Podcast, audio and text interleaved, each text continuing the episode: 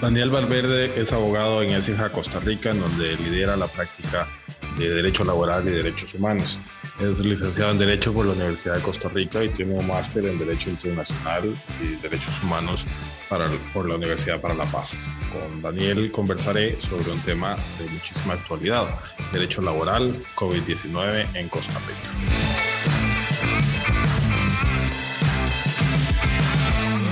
Dani, un gusto tenerte nuevamente. Sos el primer invitado que repite eh, un Lex Talk, además de que fuiste el primero de los invitados, sos el primero en, repetir. Así que es un gusto tenerte nuevamente en estos micrófonos. Hoy, eh, de forma remota, cada uno está atendiendo las recomendaciones sanitarias, eh, trabajando desde, desde casa y además son días de mucho trabajo, ¿no? Correcto, Mauricio. Todo, todo este tema del COVID-19, el Departamento Laboral nos ha tenido bastante atareados por los distintos temas que han surgido y por el impacto económico que esta situación está teniendo en, en ciertos sectores, en ciertas empresas. Sin duda alguna y además han sido eh, días, sobre todo la, la, última semana. Este Lex Talk lo estamos grabando el martes 24 de marzo al final del día y eh, justo eh, en la semana eh, anterior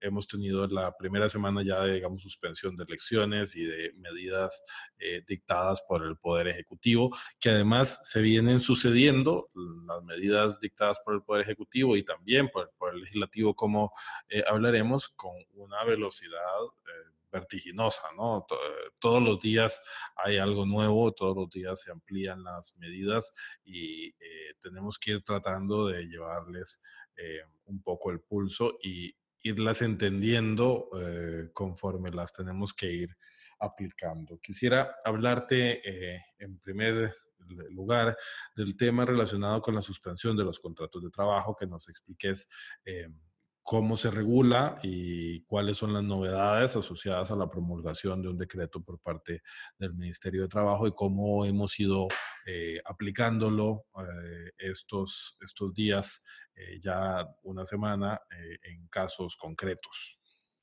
Claro, en realidad el tema de la suspensión de los contratos de trabajo no es una regulación nueva en el código, desde hace varios años ya el artículo 73 y siguientes del Código de Trabajo regulaban el, el proceso, el procedimiento que se debía seguir en caso de una suspensión de un contrato de trabajo.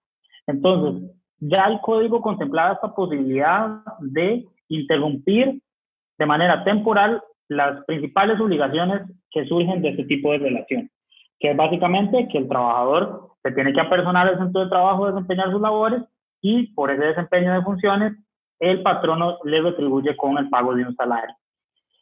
El código desde de larga data ya tiene ciertas, eh, ciertas causales en las cuales un patrono puede aplicar una suspensión de los contratos de trabajo y suspender estas obligaciones principales de dicha relación mientras dure eh, los efectos de la causal que se invocó para suspender los contratos. Todo este tema del COVID-19 aplica a una de las causales establecidas en el artículo 74, principalmente en su inciso B, que dice que toda causa de caso fortuito o fuerza mayor permiten al patrono ejercer las, la suspensión a los contratos de trabajo. Entonces, lo particular del tema es que no era un tema nuevo, era un tema eh, ya regulado en el código y era un tema que por su excepcionalidad en los años recientes fue muy poco utilizado eh, por los patronos de nuestro país. Y precisamente eh, también, no, no, solamente poco utilizado, sino existían algunos criterios del Ministerio de Trabajo que eh, o existen estos, ministerios, eh, estos criterios del Ministerio de Trabajo que contradicen eh, el espíritu de la norma, ¿no? sobre todo en cuanto al efecto, a partir de qué momento surte efecto la suspensión del contrato de trabajo, ¿no es así?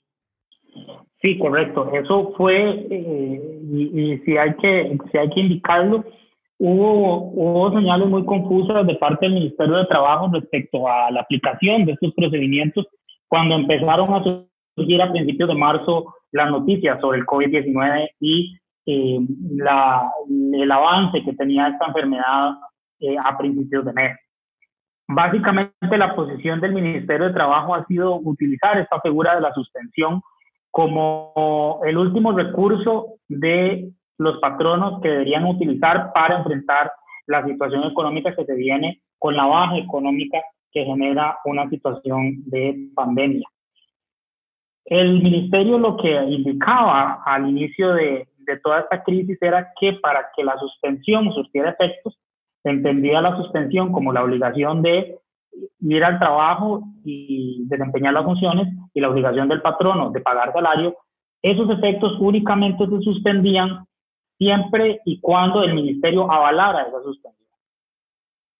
Sin embargo, esta posición del Ministerio de Trabajo contrasta totalmente con la regulación del procedimiento establecido en el artículo 75, que como ya habíamos indicado, son regulaciones de larga data.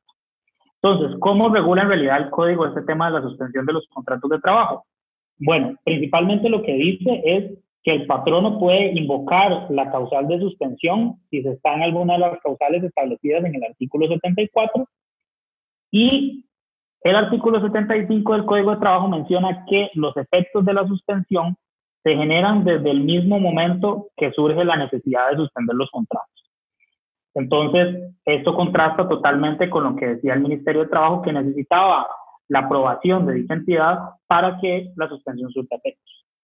El único requisito que establece el artículo 75 para que esta suspensión sea efectiva es que una vez suspendidos los contratos, la entidad empleadora tiene que presentar una solicitud de comprobación para eh, demostrar que la causal que está invocando es suficiente para suspender los contratos de trabajo. Y esta solicitud la tiene que presentar tres días después de que se invocó la causal de suspensión y se suspendieron los contratos de trabajo. Entonces, ese es el procedimiento que establece el código. Eh, desconocemos la razón de por qué el ministerio mantenía la posición de que había que esperar de un pronunciamiento de, eh, de, dicha entidad para que surtiera sus efectos. Pero esa no era la regulación de la ley. Y parecería que un criterio en ese sentido sería totalmente contraproducente para regular un procedimiento donde se están eh, solicitando demostrar una situación excepcional que puede frenar totalmente la actividad económica de una empresa. Eh, si nos esperamos a que el ministerio tramitara esto en, en, situaciones normales, esperaríamos una resolución en unos dos, tres, cuatro meses. Y ya para ese tiempo, seguramente ya la causal de suspensión habrá pasado y el patrono no hubiera podido reducir los salarios ni los trabajadores dejar de asistir al centro de trabajo. Sí, es decir, o sea, en realidad la norma, y cuando uno la lee, queda bastante claro que es así, eh, le otorga al patrono eh, la posibilidad de decidir la suspensión y simplemente solicitar no permiso al Ministerio de Trabajo, como en algunos casos se da a entender, sino simplemente que compruebe la causal. ¿no? Eh, y es decir, no existe, no existe un control ex ante, no, no hay un control previo, una autorización previa que tenga que dar el Ministerio de Trabajo, sino lo que existe es un control ex post. Es decir, si, si un patrono decide suspender los, los contratos de trabajo y al final de cuentas no se comprueba la causal que invocó, pues eso tiene unas consecuencias jurídicas, pero no quiere eh, decir que mm, requiera o que esté supeditado a esa comprobación por parte del Ministerio de Trabajo. Pareciera que eso es una, eh, un criterio del Ministerio de Trabajo mm, enfocado en restarle esa libertad que le confería eh, o que le confiere el Código de Trabajo al patrono y de alguna forma limitarlo y, y ser él quien otorgue era el ministerio quien otorgue una solicitud donde no hay un requerimiento de hacerlo. Pero tal es la confusión y tal es, digamos, la divergencia de criterios que el Ministerio de Trabajo dicta un decreto ejecutivo eh, hace cuestión de un par de días eh, para regular eh, o para ampliar los efectos de esta suspensión. Contanos tal vez un poco qué dice este decreto y cómo deja la, situación en concreto de la suspensión de los contratos de trabajo. Sí, correcto. El, el viernes en horas de la tarde salió publicado del decreto 42-348 del Ministerio de Trabajo y Seguridad Social, que básicamente lo que llegó es a regular cómo usted solicita o cómo usted eh, presenta esa solicitud de comprobación de las causales de suspensión que se está invocando para suspender contratos de trabajo. Entonces, lo que eh, el estado anterior que teníamos era un procedimiento bastante engorroso, eh, el típico procedimiento administrativo donde hay que presentar toda la prueba, eh, hay que presentar una solicitud, hay que presentar toda la prueba que se considere pertinente, hay que presentarlo en la sede del ministerio donde esté situado el centro de trabajo, hay que presentarlo en físico, hay que eh, sacarle copias a, ese documento para tener un, un recibido eh, y el inspector a cargo verificará si, si la documentación demuestra el, la causal de suspensión que se está invocando y además la anterior regulación también obligaba a la inspección a hacer una visita ocular para evidenciar que las causales que se estaban invocando para suspender los contratos eran ciertas. Entonces este era el procedimiento que se tenía eh, antes de esta, de esta situación del COVID-19 que exige un poco más de celeridad en estos procedimientos. Este, este, este decreto lo que hace es reformar ese procedimiento y lo que indica es nada más una, ciertos requisitos que tiene que, que tener esta solicitud de suspensión. Y según el mismo decreto, el Ministerio de Trabajo tendría tres días hábiles para resolver o no la solicitud. ¿Y cómo hizo el Ministerio para acelerar tanto esta comprobación? De, la suspensión de los contratos de trabajo? Bueno, básicamente autorizó mediante este decreto que mediante una declaración jurada autenticada por abogado se demuestren o se, o se declare bajo fe de juramento cuáles son las causales que se está eh, invocando para solicitar la suspensión de los contratos de trabajo. Entonces, con esta declaración jurada, básicamente un representante legal de la empresa declararía cuáles son las razones que está solicitando la suspensión, cuál ha sido la aceptación por la, por la promulgación de este estado de emergencia nacional, por el cierre de fronteras, por eh, la suspensión del, del curso lectivo, eh, por la prohibición de los extranjeros de salir del país o de entrar del país, y todas estas situaciones que eventualmente podrían tener un impacto en los ingresos de la empresa. Entonces, únicamente con esta declaración jurada, según este decreto, ya se comprobaría cuál es la causal que se está invocando y entonces el ministerio simplemente llegaría a comprobar de que efectivamente esta solicitud cumpla todos los requisitos del decreto, que la empresa esté al día con el pago de la caja y el seguro de, de riesgos del trabajo y con eso aprobaría la solicitud. Eso es básicamente el procedimiento que se reformó eh, en, este, eh, en este decreto que, que, tenemos y es bastante nuevo y que entró a regir desde el viernes. Entró a regir el viernes, eso quiere decir que las primeras solicitudes bajo este decreto se habrán presentado eh, el, el, día de ayer, lunes 23, y eso querría decir que el ministerio debería de comenzar a resolver los primeros casos a más tardar el día jueves, ¿no? Eh, de esta misma semana y ahí veremos si efectivamente eh, se, se, está cumpliendo el mandato establecido exactamente, que va a ser el gran tema, ¿no? Si el Ministerio de Trabajo va a estar en la capacidad de hacerle frente a la gran cantidad de solicitudes que se están presentando eh, de suspensión de los contratos de trabajo.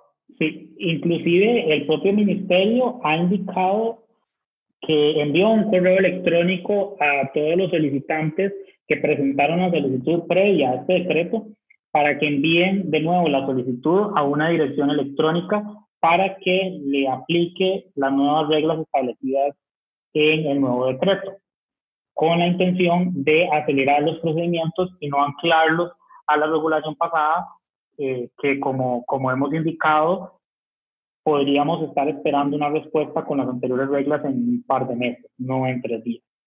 Entonces, básicamente todas las solicitudes, inclusive nosotros en, en ESIJA, eh, recibimos eh, ese correo electrónico donde nos indicaron que teníamos que enviar la solicitud vía electrónico y entonces asumiríamos que, que eso va a acelerar la tramitación de estos procedimientos, porque básicamente ya no hay que ir a las sedes del ministerio a dejar documentación por escrito, sino que básicamente las solicitudes ahora se presentarán eh, por correo electrónico. Y resaltar también el hecho de que de acuerdo a esta, eh, a esta regulación, entonces las empresas que se encuentren eh, morosas en el pago de sus obligaciones con la seguridad social, entonces no van a tener la posibilidad de optar por la suspensión de los contratos de trabajo, ¿no? Correcto, eso sería una, una consecuencia de, estar moroso con la, la, caja, que en todo caso esa, esa morosidad tiene, tiene otros efectos jurídicos, pero en este caso en concreto también imposibilitaría hacer esa suspensión. Ahí sí es importante... Pareciera... Ajá. Sí, adelante, no, por favor. Sí, ahí sí sería importante mencionar que también la caja ha, ha procurado reformar ciertos reglamentos respecto al cobro de las cargas sociales. Entonces, la recomendación para patronos que están actualmente morosos, ya sea por esta situación del COVID-19 o por alguna situación anterior, es que se acerque a la seguridad social para ver si pueden llegar a un arreglo de pago para cambiar su estatus al día y pueda eventualmente hacer esta solicitud de suspensión o otras solicitudes que necesitan estar al día con la seguridad social. No sé qué te parece, pero a mí sinceramente me da la impresión de que esto de estar al día con con la caja, si bien se entiende la intención que está detrás, termina limitando el efecto del decreto a las empresas que probablemente mayoritariamente lo necesitan, que son las empresas que ya están en situaciones de morosidad con la seguridad social. Entonces, si no tienen dinero para pagarle a sus trabajadores y tienen que suspender los contratos, pues menos van a tener dinero para ir a llegar a un arreglo de pago con la seguridad social y poner al día las cuentas. ¿Qué es más importante? ¿Que paguen la deuda con la caja o que eventualmente le paguen a sus empleados? Es decir, eh, es, me parece a mí una, una disposición que eh, queda sobrando un poco en las circunstancias que se quieren precisamente regular en una situación en donde las empresas eh, tienen que tomar decisiones importantísimas y priorizar sus acreedores y limitar a las empresas que están en mejor estado de salud, por así llamarlo, es decir, que no tienen deudas con la seguridad social, pues pareciera limitarle esa posibilidad legítima a una serie de empresas eh, que pueden tener situaciones de morosidad que son las que más lo necesitan y además es un requisito que no está previsto en la ley, ¿no? Es un, es un requisito eh, extralimitado, por así llamarlo.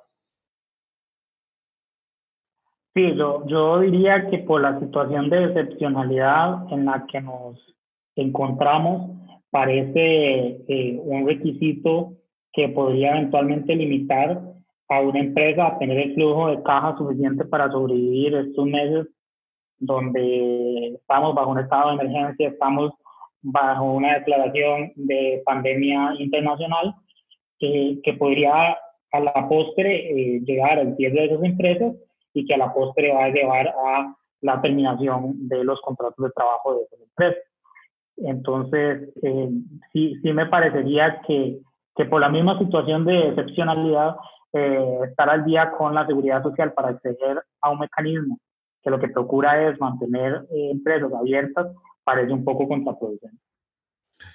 Entonces, una de las opciones que tienen hoy día los patronos es eventualmente suspender el contrato eh, de trabajo, es decir, decirle al trabajador, usted ya no venga a trabajar eh, y yo ya no le voy a pagar, ¿no? Eso limitado además eh, en un plazo de tiempo específico. ¿Establece el decreto el límite de tiempo en el cual se puede suspender el contrato de trabajo? No, y eso es muy importante aclararlo. En realidad la ley, la ley y el Código de Trabajo no establece que para eh, la solicitud que se tiene que presentar al Ministerio de Trabajo se tiene que poner un plazo en el cual aplica la suspensión. Inclusive el artículo 77 del Código de Trabajo establece que la reanudación de los trabajos tiene que ser notificada a la Inspección General del Trabajo. O sea, es el mismo patrono el que determina cuándo se levanta este estado de fuerza mayor eh, o falta de materia prima y que implica que tienen que renovar los trabajos y eso se notifica a la Inspección General del Trabajo. Entonces, el espíritu de la ley es darle al patrono eh, la potestad de definir cuándo suspende los contratos, le da la potestad de definir por cuánto tiempo suspende los contratos y le da la potestad de definir hasta cuándo se suspenden los contratos, siempre con esta revisión posterior del Ministerio de Trabajo. Sin embargo, el decreto sí establece que se tiene que establecer un plazo aproximado de por cuánto tiempo se eh, va a solicitar la suspensión. Nuestra recomendación ante esta regulación para no atrasar eventuales autorizaciones de suspensión de los contratos de trabajo sería eh, poner un plazo prudencial de un mes, dos meses, en los cuales aplica la suspensión y en el caso que se mantenga este estado de excepcionalidad o este estado de fuerza mayor por el tema del COVID-19, pues que se presente posteriormente una solicitud de prórroga de eh, la comprobación del estado eh, de fuerza mayor y de suspensión de los contratos de trabajo. Eso es importante para que no quede la impresión también de que la suspensión de los contratos de trabajo está limitada únicamente al periodo de declaración de emergencia que fue eh, decretado por el Poder Ejecutivo, que al día de hoy está hasta después, hasta justo eh, el viernes antes de Semana Santa, ¿no? Es decir, en tesis de principio se reanudaría la normalidad eh, luego de Semana Santa en, en, Costa Rica. Sin embargo, no sabemos si eso se, eh, se, irá eventualmente a extender, pero aún y cuando no se extendiera, no quiere decir que la suspensión del contrato de trabajo está ligada de forma alguna al periodo entonces de la declaratoria de emergencia. La suspensión del contrato de trabajo se puede extender muchísimo, muchísimo más tiempo si, fuera necesario. No prevé tampoco el código una facultad del trabajador de dar por finalizado el contrato en virtud de esta suspensión después de un, de periodo de tiempo, ¿verdad, Daniel? Correcto, los, los trabajadores durante, durante este tiempo van a, van a tener los contratos suspendidos hasta el tanto esté eh, vigente el estado de fuerza mayor invocado por el patrono y si ellos en algún momento eh, desean finalizar la relación de trabajo, van a tener que renunciar. No, no existe la potestad de el eh, trabajador de rechazar la suspensión y solicitar el pago de sus prestaciones. Esa no es una regulación prevista en el Código de Trabajo en este momento y eh, lamentablemente para esta situación de excepcionalidad, el trabajador no tendría eh, esta posibilidad. Muy bien, y eh, para aquel patrono que no esté en posibilidad, en situación o que no sea tan grave su circunstancia como para proceder con la suspensión de los contratos de trabajo, también existe una posibilidad nueva que otorga eh, una ley aprobada recientemente también eh, de em, reducir la jornada de trabajo. Eso quiere decir que si una persona trabajaba tiempo completo, entonces el patrono podría decirle ya no va a trabajar tiempo completo, va a trabajar solamente medio tiempo, con la consecuente, además, eh, reducción proporcional de el ingreso del trabajador. Eh, esta ley eh, que ha sido eh, promulgada recientemente tiene bastantes particularidades que quisiera que nos pudieras también mencionar, Dani. Bueno, la, la particularidad más, creo que la más visible en este momento fue la rapidez con la que se aprobó la ley. este fue un proyecto que fue presentado el martes de la semana pasada y ya el lunes la tuvimos publicada como ley de la República. Eh, y, yo siento que eso también habla de la excepcionalidad de los tiempos, de, que una ley eh, que básicamente va a afectar el ingreso de gran parte de la fuerza trabajadora de este país se aprobó en tiempos récord. Eso es, esa es la primera, eh, la primera visión de, de lo excepcional de esta ley. En segundo término, la ley, a diferencia de la regulación que ya estaba vigente respecto a la suspensión de los contratos de trabajo, esta ley sí liga las solicitudes de reducción de jornadas de trabajo y salarios a una declaratoria de emergencia nacional. Entonces, si usted quiere reducir las jornadas y salarios de los trabajadores según las estipulaciones de esta ley, tiene que haber una declaratoria de emergencia nacional, número uno. Y número dos, la reducción de ingresos que se necesita para aplicarla tiene que ser relacionado directamente con esta declaratoria de emergencia nacional.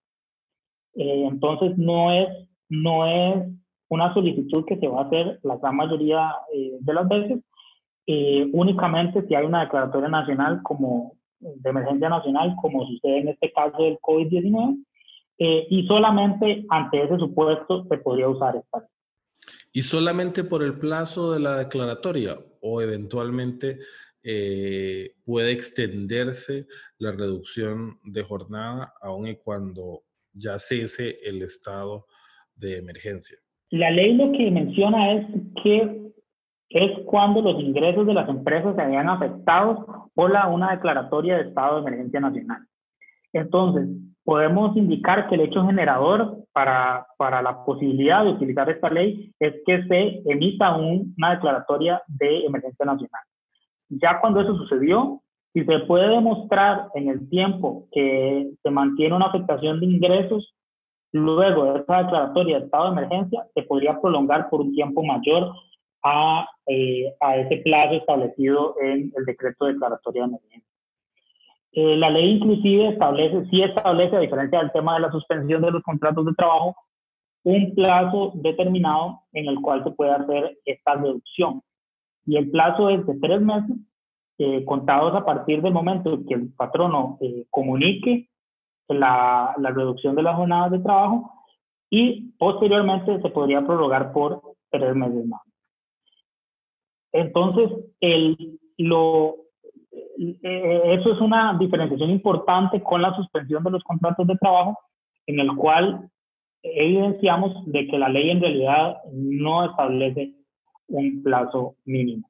Muy bien, y eh, en estos supuestos, ¿cómo se va a dar la comprobación? Es decir, se tiene que eh, dar la reducción del 20% en el volumen de ingresos eh, de las empresas y ahí estamos hablando de qué? De las ventas. Es decir, si una empresa vendió en em, el, el periodo 2019 100 millones de colones, eh, quiere decir que entonces el, las ventas del año 2020 tienen que ser entonces un 20% menores a ese mes. O sea, a eso se refiere con respecto a la disminución de ingresos. Eh, al final de cuentas se, se contabiliza con respecto a, la, a, la, a las ventas de las empresas.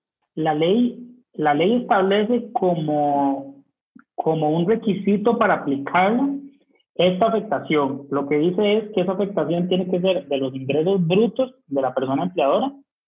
No, no establece que sean específicamente ventas, no ingresos en general. Y tiene que tener esa reducción de ingresos una relación directa con la declaratoria de emergencia nacional. Y la ley establece dos consecuencias para distintos niveles de afectación. Si la reducción de ingresos es, hasta, es por un 20% más, se podría solicitar la reducción de jornadas de trabajo hasta un 50% con la reducción proporcional del salario. Si hay una reducción de un 60% o más de los ingresos brutos, se podría solicitar una reducción del 75% de la jornada de trabajo pactada y una reducción del 75% de los salarios. Aquí también hay que hacer una, una, una, una anotación particular de la ley en la cual dice que si la empresa tiene menos de un año desde su fundación, se usa el promedio salarial, el, promedio de ingresos de los últimos tres meses previos a la declaratoria de emergencia nacional para determinar la reducción de los ingresos. Entonces, si usted, si, si la empresa cumple alguno de estos dos parámetros, podría aplicar esta reducción. ¿Y qué documentación tienen que presentar las empresas para acreditar entonces esta reducción? Tienen que presentar, no sé, estados financieros auditados, eh, mm, declaración, eh, una certificación de contador. ¿Qué documentación es la que debe presentarse? Bueno, no, no existe una regulación específica o un reglamento a esta ley a, la, a la fecha. Eh, lo que nosotros recomendaríamos en este caso es seguir eh, los mismos lineamientos establecidos en el, en el decreto sobre suspensión de contratos de trabajo, porque eso sí establece una línea muy similar en las solicitudes. en el sentido que tanto la ley como eh, las normas de la suspensión establecen que para que sean efectivas se tiene que presentar una solicitud tres días después de hecha la reducción de las jornadas y los salarios, igual que como eh, lo vimos con las suspensiones a los contratos de trabajo. Entonces, esta solicitud, básicamente eh, recomendamos seguir los requisitos similares, que tenga una narración de hechos de cuál es la afectación que se hizo por eh, la declaratoria de emergencia nacional, que se establezcan los trabajadores que van a ser afectados por esa medida, cuáles van a ser las nuevas jornadas, los nuevos horarios y los nuevos salarios de las personas afectadas. Eh, evidenciar, porque esto también es, una regulación de la ley, evidenciar que esta solicitud de reducción de jornadas no va a afectar desproporcionadamente a las personas trabajadoras mujeres y que hay cierta eh, equidad en la imposición de la medida. Y finalmente, cómo se logra eh, demostrar esta, esta reducción de ingresos? Bueno, igualmente como, en, como con el nuevo decreto de la, del procedimiento de suspensión de contratos de trabajo, esta nueva ley dice que mediante una declaración jurada autenticada por abogado, eh, el, el representante legal de la empresa podría declarar bajo fe de juramento que hubo esa reducción de ingresos por los periodos que indica la ley.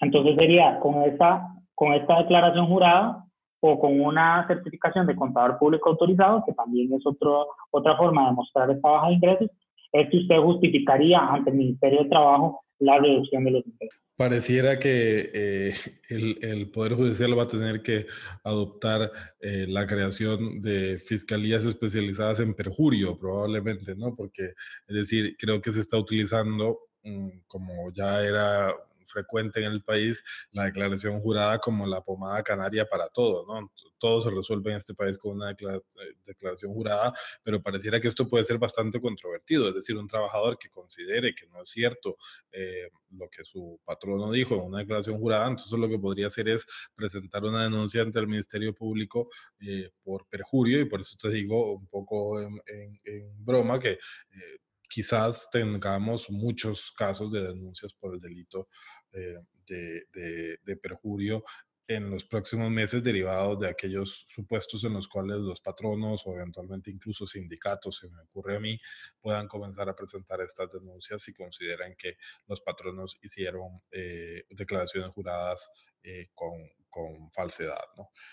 pero igual algo importante es que entonces en una misma empresa un patrono se enfrenta ante la posibilidad, por un lado, de suspender algunos contratos, por otro lado, de reducir eh, las jornadas hasta en un 50% o incluso hasta en un 75% en algunos em, casos, eh, tiene el patrono la posibilidad de utilizar esas herramientas de forma discrecional con respecto a distintos trabajadores. Puede decir, bueno, a ustedes los suspendo, a ustedes les rebajo eh, el 50 y a ustedes les rebajo el 75 o existe algún límite que el patrono tenga que eh, respetar.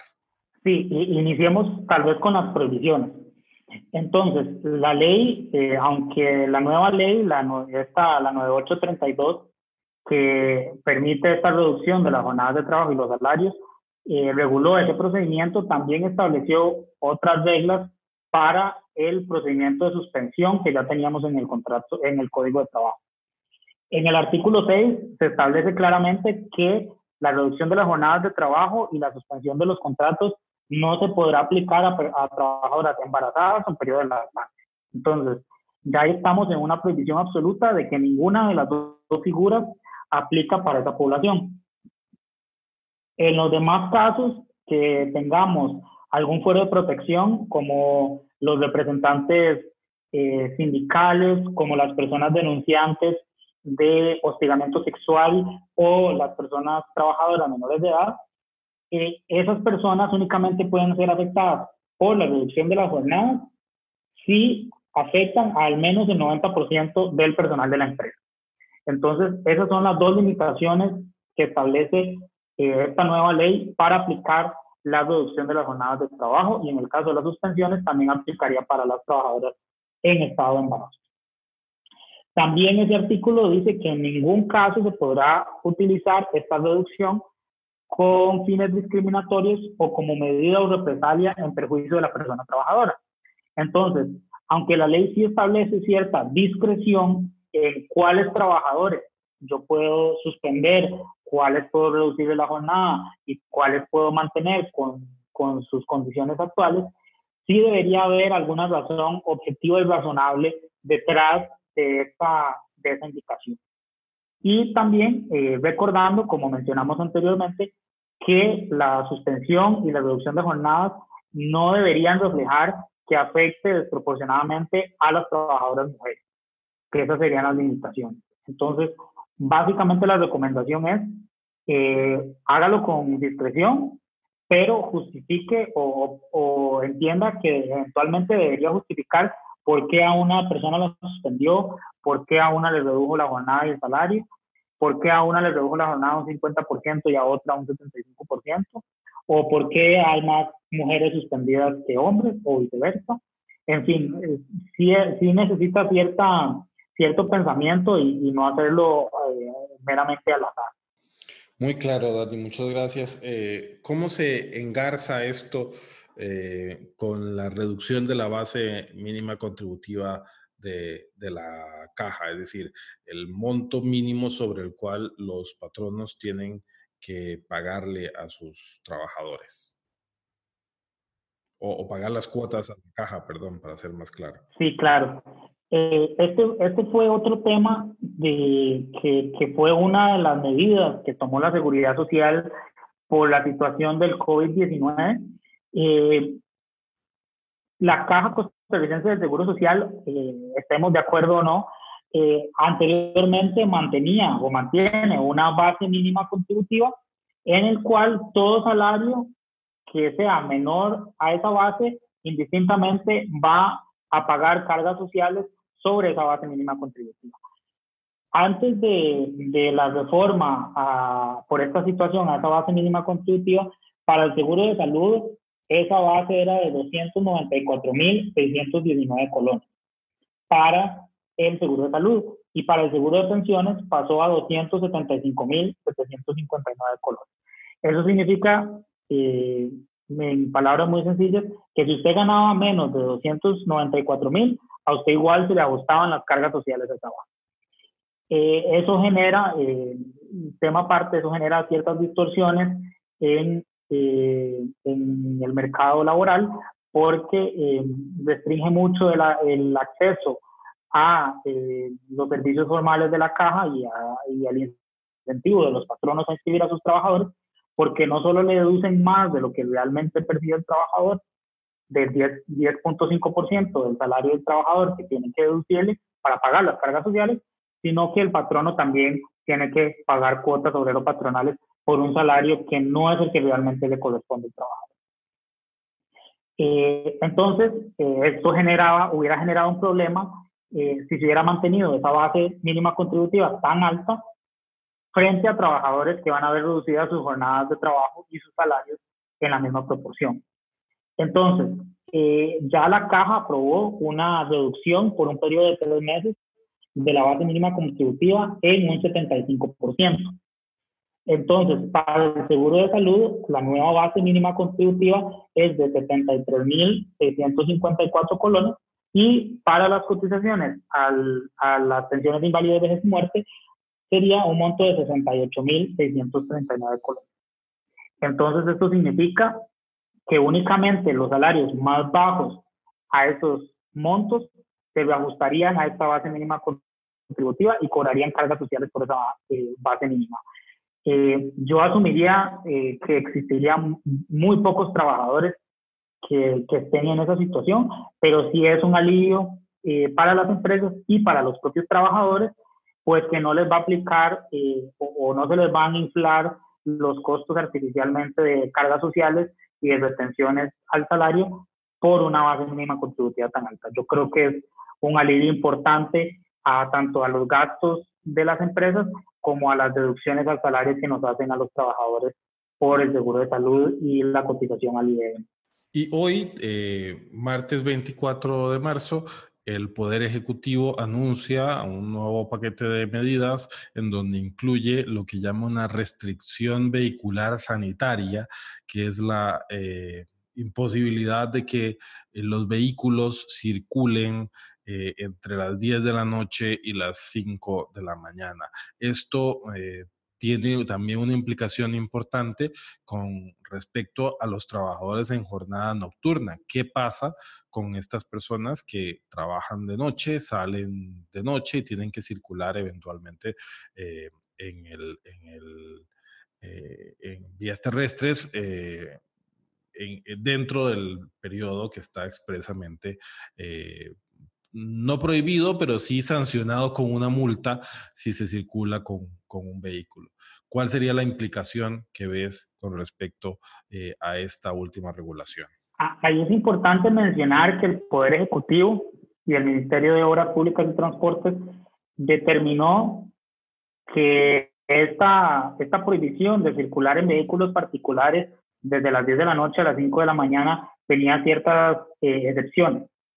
Una de esas excepciones es todo trabajador del sector público y privado que deba laborar o tenga una jornada de trabajo dentro de esta franja horaria de 10 de la noche a 5 de la mañana. Entonces, si, si hay un trabajador que labora dentro de esta jornada, eh, lo que correspondería es que su patrono le, eh, le emita una nota o, algún documento que certifique eh, su jornada de trabajo y su horario de trabajo. Una declaración jurada, tal vez sería buena idea, ¿no? sí, correcto. Eh, creo que nada más con un documento sencillo sería, sería suficiente que indique a qué hora se ingresa, a qué hora sale, y con el trabajador, eh, si lo detiene a algún policía de la fuerza pública habilitado para hacer partes de tránsito o algún oficial de tránsito, que pueda justificar de que se estaba trasladando al centro de trabajo. Ahí es importante nada más establecer que esta excepción a esta restricción vehicular sanitaria únicamente aplica si usted labora dentro de esa franja horaria. Si usted trabaja en la mañana, como, como la mayoría de los trabajadores del país, obviamente si lo detiene un oficial de la fuerza pública, no, no le va a impedir que le imponga la multa si usted labora de 8 de la mañana a 4 de la tarde. Entonces, únicamente la excepción aplica si usted labora dentro de esa franja horaria. Muy bien, muy claro también tu respuesta. Quisiera ya para terminar hacerte un par de preguntas puntuales. La primera de ellas es, dentro de los sectores que en ESIJA eh, hemos atendido mayoritariamente en estos eh, primeros días eh, de los efectos del COVID-19 está no solamente el sector educativo, sino también sobre todo el sector de la eh, hotelería. Este sector mm, pareciera que va a, ser uno de los que va a sufrir uno de los impactos más grandes, sobre todo en las zonas costeras. Quisiera preguntarte eh, o pedirte algún comentario con respecto a cómo ves estos aspectos laborales enfocados directamente al sector Yo creo que el sector turístico y el sector hotelero va a ser uno de los sectores más impactados por esta eh, situación de pandemia. Eh, no solo por las restricciones migratorias que se están viendo alrededor del mundo, eh, sino también por la particularidad de ese servicio, que es un servicio que no se puede teletrabajar. usted, no puede, usted no puede decirle a una mucama o a un salonero que, que teletrabaje. Entonces, por la naturaleza misma del servicio, que necesita turistas y que necesita la presencia de los trabajadores para dar el servicio, va a ser uno de los sectores más afectados. Yo creo que, que no, es, no es secreto que la gran mayoría de empresas, y en la oficina lo hemos evidenciado, la gran mayoría de empresas que están eh, solicitando asistencia legal para presentar la solicitud de suspensiones o reducciones a eh, la relación de trabajo, han sido del sector hotelero. Y según la información que tenemos eh, del Instituto Costarricense de Turismo y algunas eh, declaraciones de diversas asociaciones relacionadas con el sector, indican que esta situación de crisis podría durar hasta 12 años, eh, hasta 12 meses, perdón, en solventar. Entonces, vemos cómo, vemos cómo esta situación eh, a diferencia de otros sectores como el sector educativo, que aunque en el momento tenemos una suspensión del ciclo electivo que podría afectar la normalidad del sector, eh, podríamos estar viendo eh, un levantamiento de esta restricción un poco más cercana a la gran afectación de la prohibición de ingreso de turistas al país o de las restricciones migratorias inclusive en el extranjero. Entonces, eh, claramente eh, el sector se va a estar viendo impactado. Y con el agravante también de que esta situación de pandemia está ocurriendo ya al inicio de la temporada alta para el sector hotelero, eh, cuya temporada alta, nueva temporada alta, sería hasta finales de año. Entonces, claramente, claramente las soluciones que deberían estar perfilando el, el sector hotelero no deberían ser soluciones de corto plazo, sino eh, pensar en que va a ser una situación que van a tener que afrontar eh, hasta inclusive finalizando el año. Y otro sector eh, que da mucho de qué hablar, precisamente tal vez justo por lo contrario, por su falta de afectación, es el sector del empleo público. Eh, muchos funcionarios se encuentran eh, hoy día en régimen de teletrabajo, pero también se habla de la posibilidad de que exista en algún momento eh, algún tipo de restricción ya de, movilidad, de cierre completo de instituciones y se habla de si no debería también de existir algún tipo de eh, afectación o de eh, aplicación de este tipo de medidas, sobre todo la reducción de jornadas, eh, con respecto al empleo público. en especial en momentos en donde el Estado también está haciendo lo posible para hacerle frente a todas las obligaciones económicas que tienen. Em, ¿Te parece que hay un trato desigual entre los trabajadores del sector público y el sector privado con respecto a estas medidas y cómo crees que eventualmente se podría enfrentar esto en los próximos meses desde el punto de vista del empleo público o tal vez sí mm, hay alguna afectación que yo no esté viendo con respecto a las condiciones eh, salariales de los empleados públicos. Sobre ese tema particular, eh, inclusive creo que fue el día de ayer o hoy en conferencia de prensa, la ministra de, Planificación estableció ciertas medidas que iban a afectar al empleo público centralizado. Eh, básicamente, la línea de trabajo en estos días es eh, enviar a todo funcionario público a teletrabajar y la función que, que hace es teletrabajable. También están diciendo la posibilidad de utilizar los saldos de vacaciones acumulados. Acordemos que en el sector público, por las convenciones colectivas, es muy común que usted perciba eh, un periodo de vacaciones mayores a las dos semanas establecidas en el Código de Trabajo, lo que genera que, que algunos, algunos funcionarios tengan saldos de vacaciones importantes que puedan utilizar. Bueno, esos saldos de vacaciones se irían a utilizar eh, durante este periodo. Y inclusive si usted no tiene un saldo disponible de vacaciones a utilizar en este momento, también las instituciones podrían eh, utilizar o adelantar un periodo de vacaciones durante esta situación de pandemia.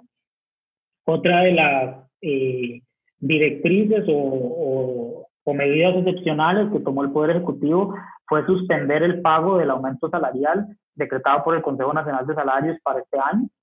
Entonces, eh, todos los trabajadores del sector público centralizado no van a seguir recibiendo este aumento, con la única excepción de los de los eh, de las fuerzas policiales que sí van a recibir ese, ese aumento. Eh, y me imaginaría que ah, como se va desarrollando la situación, se van a tomar medidas adicionales. Eh, por ejemplo, en el Poder Legislativo ya se presentó un proyecto de ley de una contribución solidaria, o así lo, llama el proyecto, eh, a todos los salarios, a, ciertos salarios del sector público, de que se les cobre un impuesto adicional para paliar eh, los efectos negativos del COVID-19 y con el fin de tener recursos frescos que se van a sustraer de estos altos eh, salarios del sector público. Por el momento, ni el Poder Ejecutivo, ni eh, el Ministerio de Trabajo, ni las instituciones correspondientes han eh, evidenciado o han manifestado la anuencia de que se aplique el, la reducción de las jornadas o la suspensión de los contratos de trabajo en estos casos eh, aunado al hecho de que a estos funcionarios les aplicará eh, o les aplica eh, la ley de servicio civil y otras regulaciones eh, sobre, este, sobre, este, sobre esta situación en concreto. Entonces, inclusive, si, si uno lee la ley, esta ley nueva, la, la 9832, expresamente dice que se aplica para todas las relaciones de empleo privado que se rigen por el Código de Trabajo. O sea, la ley no incluyó a todos los trabajadores del sector público. Eh, y con la complicación además que por nuestro mismo régimen descentralizado de empleo público, pues la misma solución que emana del plan y de la ministra de Planificación eh, no aplicaría para el sector público centralizado, que tiene su propia autonomía e independencia, que será cada institución en particular la que determine qué medidas adicionales toma eh, por el tema del COVID-19. Muchísimas gracias, eh, Daniel. Ha sido muy interesante esta conversación, este repaso que hemos hecho de las últimas medidas que ha adoptado Costa Rica eh, desde el punto de vista del derecho laboral para paliar los efectos del COVID-19. Te agradezco mucho la participación y espero yo poder contar también nuevamente con vos si se, si se suscitan eh, novedades adicionales en los próximos días o semanas y desearte muchos éxitos porque sé que estás con muchísimo trabajo y son días en donde ser eh, laboralista se vuelve realmente una vocación, ¿no? Correcto. Y si volvemos a hablar cuando hay novedades, seguramente hablamos en dos días. Así es, perfecto, muy bien. Muchas gracias, Dani. Muchas gracias por escucharnos y espero que esta información haya resultado útil. Si así fue, por favor, compártala con sus redes. Y no olvide suscribirse al podcast desde la aplicación de su preferencia. Lextalk es una producción de Relax Media para buenafide.cr. La información compartida en este podcast no constituye asesoría legal.